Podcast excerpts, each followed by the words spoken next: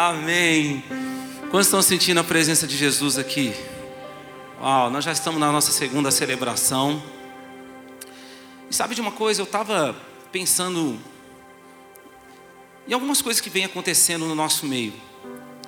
Essa semana, nós iniciamos a semana recebendo aqui a visita de alguns pastores que vieram de pertinho para conhecer a igreja, lá de Rondônia. Vieram de carro. E olha só que interessante. É, quando chegou ali na, no, no, início da, da estrada que vem para cá, um desses pastores, ele veio comigo no carro e ele via filmando tudo, filmando as, as placas. E ele entrou no estacionamento e olhando, ele viu essa vista e falou: Gente, o que, que é isso aqui? Vocês não precisam nem levar a igreja para o monte, vocês já estão no monte. Já. Ele foi olhando a igreja e filmando e perguntando como é que foi que a igreja veio para cá e tantas coisas. Foi no nosso espaço Kids. De repente, quando eu olhei para esses casais, esses dois casais de pastores estavam aqui, estavam chorando. Chorando. E eles falaram assim: Pastor Lude, que vocês estão vivendo aqui é algo incrível. Deixa eu te falar uma coisa. Você que pertence a essa igreja, você está vivendo algo extraordinário nessa geração. Você pode falar para o seu irmão, fala assim, ó, você não é qualquer um não, filho.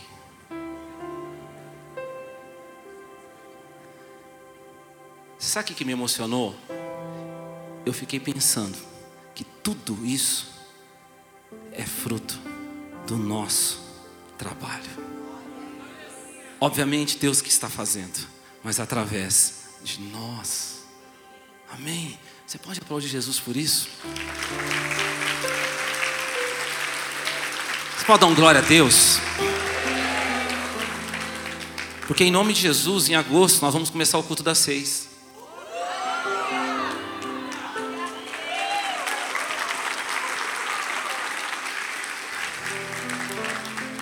Estamos na dez, seis e oito. E aí vai chegar uma hora que não, não vai caber mais também. E esse espaço que você está vendo aqui vai ser só o espaço da, da Kids. Porque nós já estamos pensando como é que vai ser a nave da igreja aí na frente. Com, olha a vista que nós teremos aqui. Quem está entendendo isso aqui? Pastor, mas esse espaço nem é nosso. Fala para os irmãos, quem foi que disse? Tudo acontece primeiro lá, depois aqui. Lá já é. Aqui é só uma questão de tempo. Quem está entendendo isso aqui essa noite? Eu, eu fico prestando atenção nos, nos, sinais de Deus. Semana passada a gente recebeu aqui também a visita de algumas pessoas que vieram de outro lugar. E do nada, irmão, do nada. O pessoal chegou no fim, pastor, a gente está abençoando a igreja com 100 cadeiras.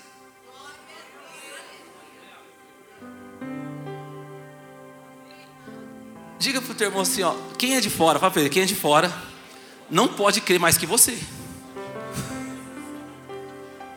Quem está entendendo isso aqui? Dessas 100 cadeiras aí, eu creio que você vai encher elas com muitas vidas em nome de Jesus. Quem sabe não vai ter ali seu pai, sua mãe que não se converteu, seus filhos, seus avós, seus parentes, seus amigos, até aquele que é seu inimigo, que você não é, porque você é cheio de Deus. Pode falar comigo, velocidade. Não é isso que nós estamos falando esse mês? Velocidade. Diga para o teu irmão mais uma vez. Pastor gosta de fazer isso, né? Fala assim, meu irmão, velocidade, meu filho. Essa palavra que eu quero liberar sobre a sua vida essa noite vai respaldar você para viver essa velocidade em nome de Jesus. Você pode fechar os seus olhos, vamos orar. Jesus, nós estamos mais uma vez diante de Ti como igreja, e este é o momento da semana que nós reservamos, nós, nós protegemos esse horário da semana, para que nada venha roubar este momento, onde nós estamos reunidos como igreja, em poder Te adorar e ouvir a Tua voz. Nós queremos ouvir a tua voz neste momento. Você pode fazer essa oração a Jesus. Fala, Jesus, fala comigo essa noite. Você, você pode falar isso para ele. Fala, Jesus, fala comigo. Eu preciso ouvir a tua voz. Aleluia. Evangelho de Lucas, capítulo 17, versículo 5. Olha só o que diz aqui. Então, os apóstolos disseram ao Senhor: Aumenta a nossa fé. O Senhor respondeu: Se tivesseis fé como um grão de mostarda, diríeis a esta amoreira: Arranca-te pela raiz e planta-te no mar, e ela vos obedeceria. Amém? Gente, para para pensar, esses homens, eles caminhando ali com Jesus, os discípulos caminhando com Jesus, e eles começaram a ver, cego enxergar, vou falar de novo, cego enxergar, ó, já tem uns cinco avivados comigo, cego enxergar, surdo ouvir, paralítico andar, os mortos sendo ressuscitados, Jesus transformando a, a água em vinho, andando sobre as águas, acalmando tempestade. E de repente fala para eles assim: ó, e, e mais, vocês vão ter que aprender a perdoar 70 vezes 7.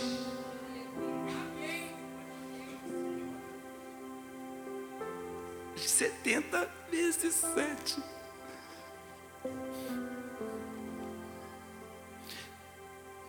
Quem está entendendo isso aqui? Os discípulos olham para ele, porque Jesus fala assim: ó, vocês estão vendo as obras que eu estou fazendo? Vocês vão fazer obras maiores. Pega isso, gente.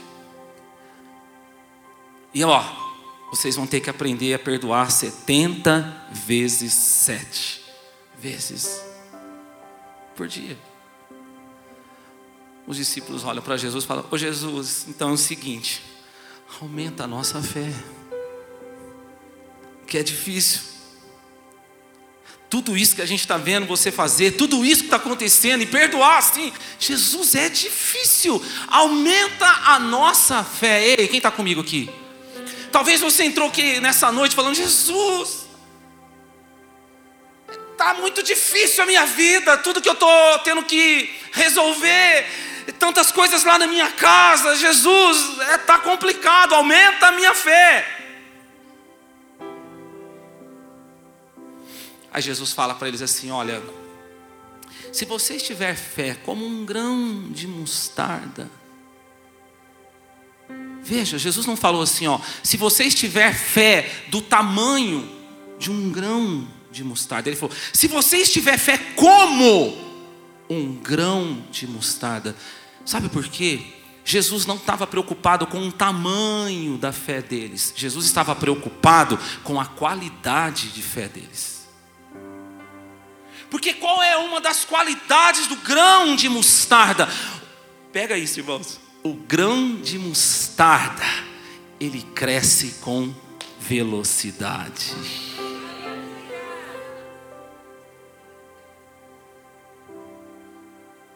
O que Jesus está falando para eles é o seguinte: olha, vocês precisam ter uma fé com essa qualidade, uma fé que cresce com velocidade. Ei, vocês estão comigo aqui essa noite? Querido, se você tiver uma fé com velocidade, aquilo que Deus tem para a tua vida e você ainda não está vivendo, você vai começar a viver. Tem coisa que Deus tem para você que você ainda não viveu, porque falta velocidade nessa fé. Diga para o seu irmão assim: está faltando velocidade na tua fé, filho. Sabe, deixa eu te falar, tem coisa que você não viveu ainda, não é porque você não, não acreditou, não é porque você ainda não creu, mas você creu muito devagarzinho. Sabe, é muito lento para acreditar, é muito lento para crer. Sabe, olha o que o Espírito Santo falou para mim. Você não conhece a potência do motor do teu carro simplesmente olhando no velocímetro. Ah, Agora eu conheço, porque olha lá, está marcando 200, está marcando 240, está marcando 280. Não, não, não é assim que você conhece a potência verdadeiramente do motor do teu carro. Você conhece a potência verdadeiramente do motor do teu carro quando você chega nessa velocidade. Oh, não estou falando para você fazer isso, amém? Se bem que alguns já fizeram. Então olha só, ouça o que eu vou te falar aqui. Tem coisas que Deus tem para você que você só vai descobrir, que você só vai conhecer, que você só vai viver quando você chegar no limite da velocidade da fé que Deus te deu. Muitas vezes você está andando na sua fé aí a 60 km, 60 por hora. E você está querendo viver algumas coisas. Deus fala para você, vai lá no limite de velocidade, vai lá no 220 lá nos 280, velocidade nessa fé, aí você vai descobrir quantas coisas eu ainda tenho para fazer na tua vida. Levante a sua mão e diga assim: Eu preciso crer mais rápido. Velocidade. Bate a mão na mão do seu irmão e fala: Meu irmão, vamos lá, velocidade. Diga para ele assim: velozes e fervorosos. Quem está entendendo aqui essa palavra? Será que você está entendendo que tem coisa que você ainda não viveu porque está faltando velocidade nessa fé? E é sobre isso que eu quero falar hoje. Alguns homens que tinham uma fé veloz e que viveram coisas extraordinárias, amém? O primeiro homem que eu quero falar aqui essa noite para nós, aqui neste lugar, é Abraão. Esse cara tinha uma fé veloz. Ele é considerado nosso pai na fé. A história deste homem conta lá em Gênesis. E certa vez Deus chega para este homem, Gênesis capítulo 22, Deus chega para este homem e fala assim: Abraão, pega o seu filho Isaac, o seu único filho, e ofereça ele a mim em sacrifício. Ei, querido, Isaac foi a promessa de Deus na vida de Abraão. A, a, esposa de Abraão era estéril, ela não podia ter filhos. Deus fez um milagre na vida daquele casal. Deus deu para Deus, Deus, Deus deu para Abraão um filho. Um milagre aconteceu e agora Deus chega para ele e fala: "Ô Abraão, você precisa entregar o seu filho para mim". Sabe o que é lindo? A palavra fala que quando Deus fala com Abraão, de madrugada Abraão pegou Isaac e foi oferecer em sacrifício. Gente, Abraão poderia ter falado para Deus: "Ô oh, Deus, é o seguinte, o senhor está pedindo meu filho, eu vou te entregar. Então, mas deixa pelo menos eu almoçar com Isaac. Oh Deus, deixa eu passar um dia com Isaac. Deixa eu levar Isaac no cinema. Oh Deus, só mais essa semana. Deixa eu curtir um momentinho com Isaac, depois eu entrego. Não, a palavra fala que Abraão de madrugada já pegou seu filho e foi entregar a Deus. E a palavra fala que quando ele fez isso, e ele estava ali para sacrificar o seu filho, quando ele levanta o cutelo, ele ouve a voz do anjo dizendo: Abraão, não faça isso, porque agora eu sei que você me ama. Quando Abraão olha à sua volta, ele vê ali um cordeiro. Deus proveu para si um cordeiro, para ele colocar no lugar do seu filho, naquele lugar, naquele dia, por causa de uma fé veloz, Abraão conheceu o Jeová Jireh, o Deus da provisão. Deixa eu te falar uma coisa. Sabe por que, que Abraão tinha uma fé veloz? Porque ele obedecia com velocidade. Abraão obedecia com velocidade. Ei, tem pessoas que obedecem, mas demora para obedecer. Essa hora que você fala assim, fala Jesus. Tem gente que faz o que Deus está falando, mas ó, fica lá, né? Ah, Deus, sabe como é que é, né? Qualquer dia, qualquer hora. Você conhece hino? Qualquer dia, Deus, eu abandono esse pecado. Ah, Deus, é, daqui a alguns meses eu, eu tiro essa mágoa do coração. Senhor, daqui um tempo, Deus, só mais esse ano, aí eu faço o que o Senhor mandou eu fazer. Vamos dizer todos juntos? Obedecer com velocidade.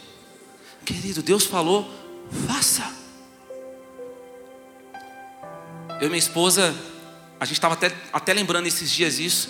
Quando o Michael e o Gabriel era criança, a gente tinha, na questão da obediência, a gente, a gente tinha a regra do 1, 2, 3. Quantos pais tem aqui presente? Quando começava ali com dificuldade para obedecer, a gente, a gente criou essa regra. A gente olhava para eles e falava assim: um, dois. O Gabriel, no um, um ele já fazia. O Mike só depois do três, irmão. Ele esperava falar três, ele ah, fez. Deixa eu te falar uma coisa: com Deus, você não tem nem que chegar no um. Deus falou, vai, faz. A Bíblia fala que Abraão foi, ele fez, sabe o que, que aconteceu? Ele conheceu Jeová Jireh. Eu não sei se você está pegando essa palavra assim. Levante a sua mão, deixa eu liberar algo para a tua vida. Obedeça com velocidade, porque para cada obediência que você realizar, já tem uma provisão de Deus esperando por você. Já tem uma provisão. Se você obedecer, você não vai precisar sacrificar. Ponto, joguei para o alto aqui agora. Importa antes obedecer do que sacrificar. Muitas vezes você está tendo que sacrificar coisas que faltou obediência. Para cada obediência, já tem uma provisão de Deus esperando. Quantos estão entendendo isso? Cada vez que Deus fala, você obedece, provisão. Mas um outro homem que eu quero falar para você aqui, que tinha uma fé veloz, Davi. Não tem como deixar Davi de fora dessa lista. Davi, aquele que Deus olhava para ele e falava: Achei um homem segundo o meu coração. Davi, que quando tocava o seu instrumento, o espírito maligno que estava sobre a vida de Saul batia em retirada. Davi, aquele que apenas com uma pedra derrubou o gigante Golias. Davi, aquele que começou a sua vida como pastor de ovelhas, mas se tornou rei em Israel. Esse mesmo Davi, um certo momento da sua vida, ele comete um pecado grave. Ele sai com uma mulher que não pertencia a ele, Betseba. Essa história conta ali em 2 Samuel capítulo 12. Era tempo, primavera, tempo dos reis irem para as guerras. Davi ficou no palácio e ali ele viu Betseba. Se encantou com aquela mulher que não pertencia a ele. Mandou chamar aquela mulher. Se deitou com aquela mulher e a mulher engravidou. O marido dela, Urias, estava na guerra. O que, que Davi fez? Tirou o cara da guerra. Ele queria dar um jeito de encobrir aquela situação Urias tem que vir, ele tem que se deitar com a sua mulher, ele queria encobrir aquilo e tentou até embebedar Urias, e mesmo assim Urias não se deitou com aquela mulher, com a sua mulher. Então o que Davi faz? Manda Urias de novo para a guerra e manda uma carta na mão dele, gente. Olha só. Urias levou essa carta de Davi, que todos deveriam avançar para a batalha, e quando estivesse na frente da batalha, tinham que voltar e deixar Urias sozinho. Foi o que aconteceu. Urias morreu. E Davi, agora sim, deu certo o meu plano, trouxe Betseba para o palácio, está tudo certo, tudo resolvido. Mas a Bíblia fala que isso não agradou a Deus. Deus não se agradou disso. Terrível coisa é quando Deus não se agrada de algo. Terrível coisa é quando Deus não se agrada de algo. O que, que Deus faz? Deus manda o profeta Natan para repreender o pecado de Davi. Davi se arrepende. Você pode dar glória a Deus? Pede perdão para Deus. Só que Deus fala para ele assim: Davi, você está perdoado, mas a criança vai morrer. A palavra fala que a, criança fica doente, fruto de um pecado. Fica doente. E a Bíblia diz que Davi então ele se veste de, de vestes de humilhação. Ele fica ali sete dias orando, jejuando. A Bíblia fala que ele ficou no chão. Você pode dizer comigo? No chão. No chão. Clamando pela misericórdia de Deus. A criança morreu. Não teve jeito. Os oficiais de Davi, com medo de falar para ele que a criança tinha morrido. Como é que nós vamos falar isso para ele? Mas Davi percebeu. Sabe o que Davi faz? Quando ele descobre que a criança tinha morrido, a palavra fala que rapidamente ele se levantou do chão. Rapidamente ele trocou as suas vestes e foi para o templo adorar a Deus.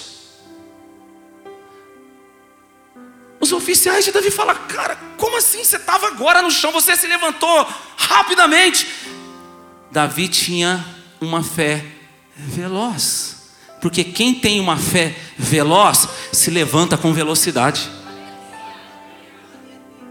Vou falar de novo. Quem tem uma fé veloz se levanta com velocidade. Ei, quantas pessoas ficam lá no chão? Ah, Deus, por que isso aconteceu na minha vida? Já viu criança quando faz birra, deita no chão, bate o pezinho? Ah, Senhor, por quê? Deus, por que, que teve que ser assim? Ai, Deus, por que, que falaram isso de mim? Ai, Deus, por que, que não deu certo? Eu estava eu tava contando com isso. Deus, por quê? Vai lá no Instagram, Facebook, Twitter, já coloca a frase, né? Me sentindo no chão. Aí coloca aquelas fotinhas assim. Eu não estou falando dessas essas coisas não acontecem aqui, amém, gente? Coisa assim, bem de lá de longe. Me sentindo no chão. Não deu certo. A Bíblia fala que Davi se levantou rapidamente. Saiu do chão com velocidade. Mais uma vez se deitou com Betseba. E agora sim Deus aprovou deu um filho para eles chamado Salomão. Sabe o que significa Salomão? O predileto de Deus sei se você está entendendo o que Deus está falando para você aqui essa noite. Está na hora de você aprender a se levantar do chão com velocidade. Tira essa roupa, tira essa veste daquilo que não deu certo. Coloca uma roupa daquilo que vai dar certo. Vai lá no seu Instagram, vai lá no seu Twitter, vai lá no Facebook. Tira essa frase que você está se sentindo no chão e coloca uma nova frase: O chão não é o meu lugar.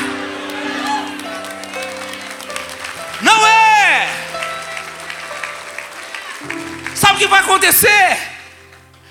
Assim como Davi descobriu que tinha um Salomão para ele, tinha um predileto de Deus para ele, você vai descobrir que existe um milagre predileto de Deus para abençoar a tua vida. Está chegando a hora de você viver o, predileto de Deus para você. Não, vocês estão comigo aqui nessa palavra, gente? Está chegando a hora de você viver o que é o predileto de Deus. Eu quero só que você olhe para essa pessoa que está do céu e fale para ela assim: ó, o chão não é o seu lugar. Bata no ombro e fala: levanta rápido. Irmão, se tinha uma coisa que os meus filhos, ó, vou te falar, hein? Posso pregar aqui, igreja linda? Quantos vão me amar até o fim? Quando meus filhos tentavam fazer isso e puxando, ah, não tinha misericórdia, irmão. Uma coisa que minha esposa não suportava era a criança batendo o pezinho no chão, deitado. Ela já vinha assim, ó, Marinha. Ah, não pode falar essas coisas. Pode sim, porque é Bíblia. E é bom que tá filmando.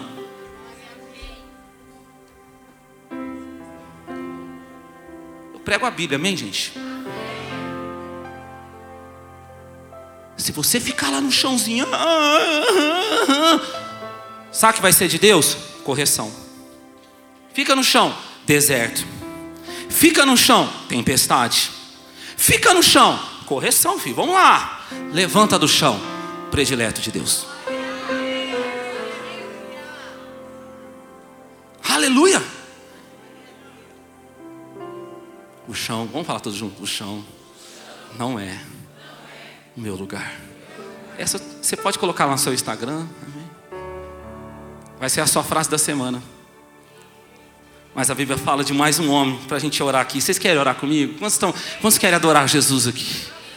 Esse talvez seja o meu, o meu predileto, Caleb. Já falei com meus filhos isso. Quem sabe né, não vai vir um netinho que chama Caleb. A história de Caleb fala lá em Josué, capítulo 14. Certa vez, esse homem chamado Caleb, ei, vocês estão comigo aqui, igreja missionária? Esse homem chamado Caleb, ele vai diante de Josué e fala: Josué, você se lembra? Gente, olha, presta atenção nessa história, o Espírito Santo está aqui demais com a gente. Josué, você se lembra daquele dia que ele, por intermédio de Moisés, gente, Moisés já estava morto agora. Por intermédio de Moisés, Deus falou algo a respeito de mim e de ti. Você se lembra, Josué, que tinha uma promessa para minha vida, uma terra, uma herança?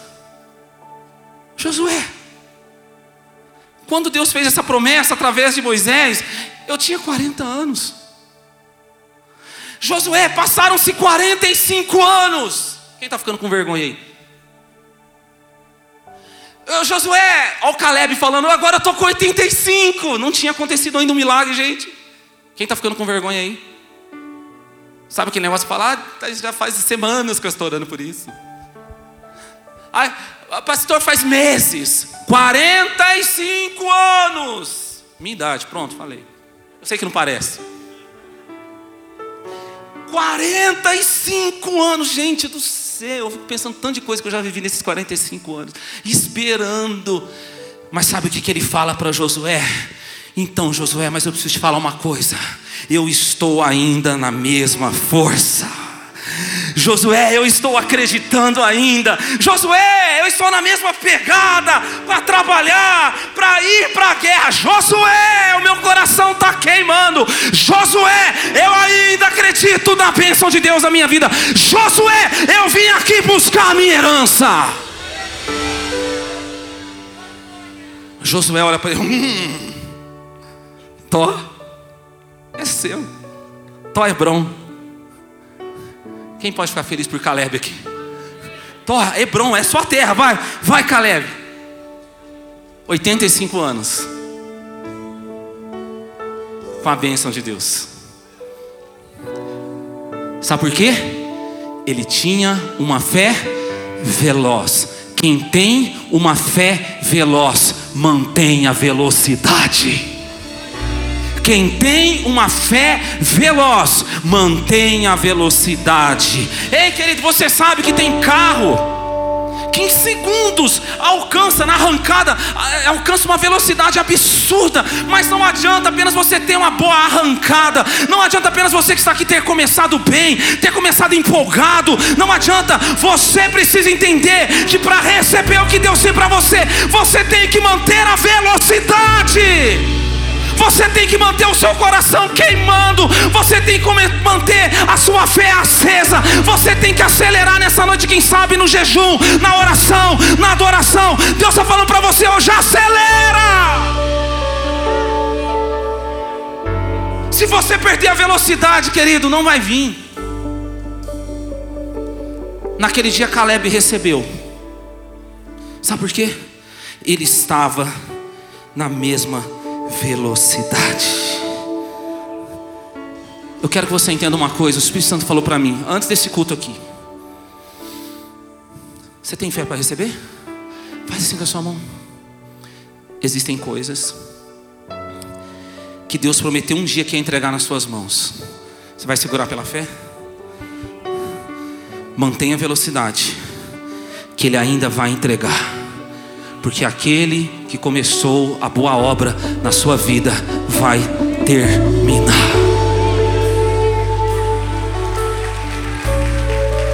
Você crê?